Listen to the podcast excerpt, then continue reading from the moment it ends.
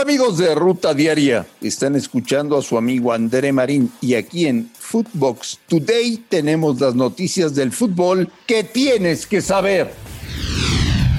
Chivas golea en debut.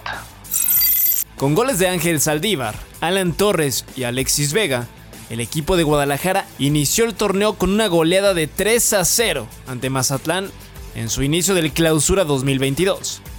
Esto dijo Marcelo Michele Año, técnico de Chivas, tras la goleada. En todo momento a su equipo se entregó y eso lo sintieron los jugadores y como platicamos, ya lo habíamos dicho en la semana, eh, a final de cuentas, hoy mostramos más que nunca lo que es ser de esa familia de chivarmanos.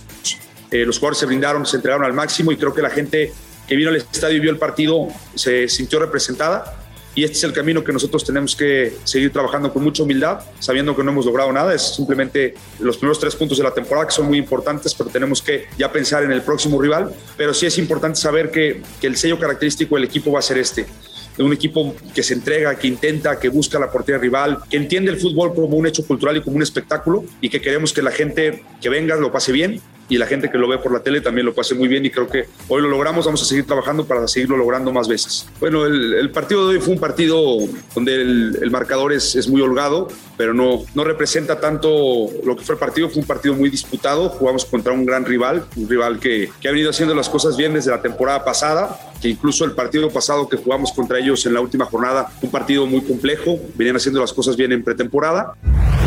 Histórico Andrés Guardado.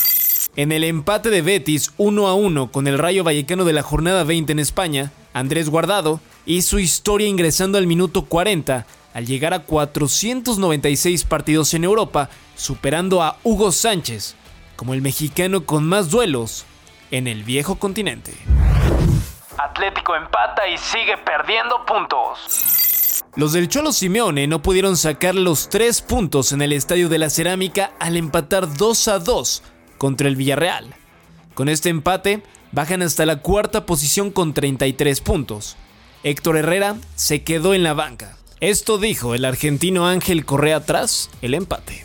Sí, sí, sabíamos que iba a ser un partido muy complicado por la calidad de jugadores que tienen ellos y que, que juegan muy bien y que se hacen muy fuerte acá de local. Sí, bueno, contento, siempre, siempre lo digo que que me voy a casa contento cuando ayudo al equipo, ya sea con goles o asistencia o, haciendo un, buen trabajo y ayudando al equipo. Sí, sí, ya a partir de mañana vamos a pensar en la, Supercopa, sabemos lo, importante que es, también sabemos que es un rival muy, muy difícil como es el Atlético Bilbao, pero vamos a ir a, a competir y a dejar el Atlético bien parado. Espectáculo entre Roma y Juventus.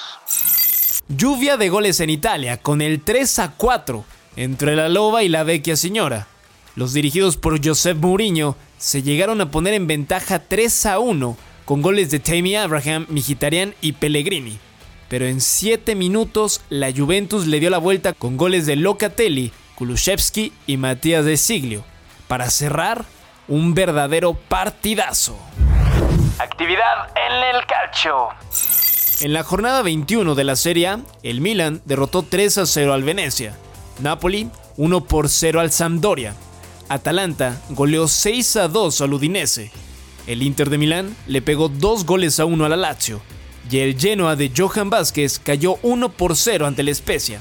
El mexicano disputó todo el encuentro. Tras esta fecha, el Inter es líder de la competencia italiana con 49 unidades. Raúl y los Wolves golean en Copa.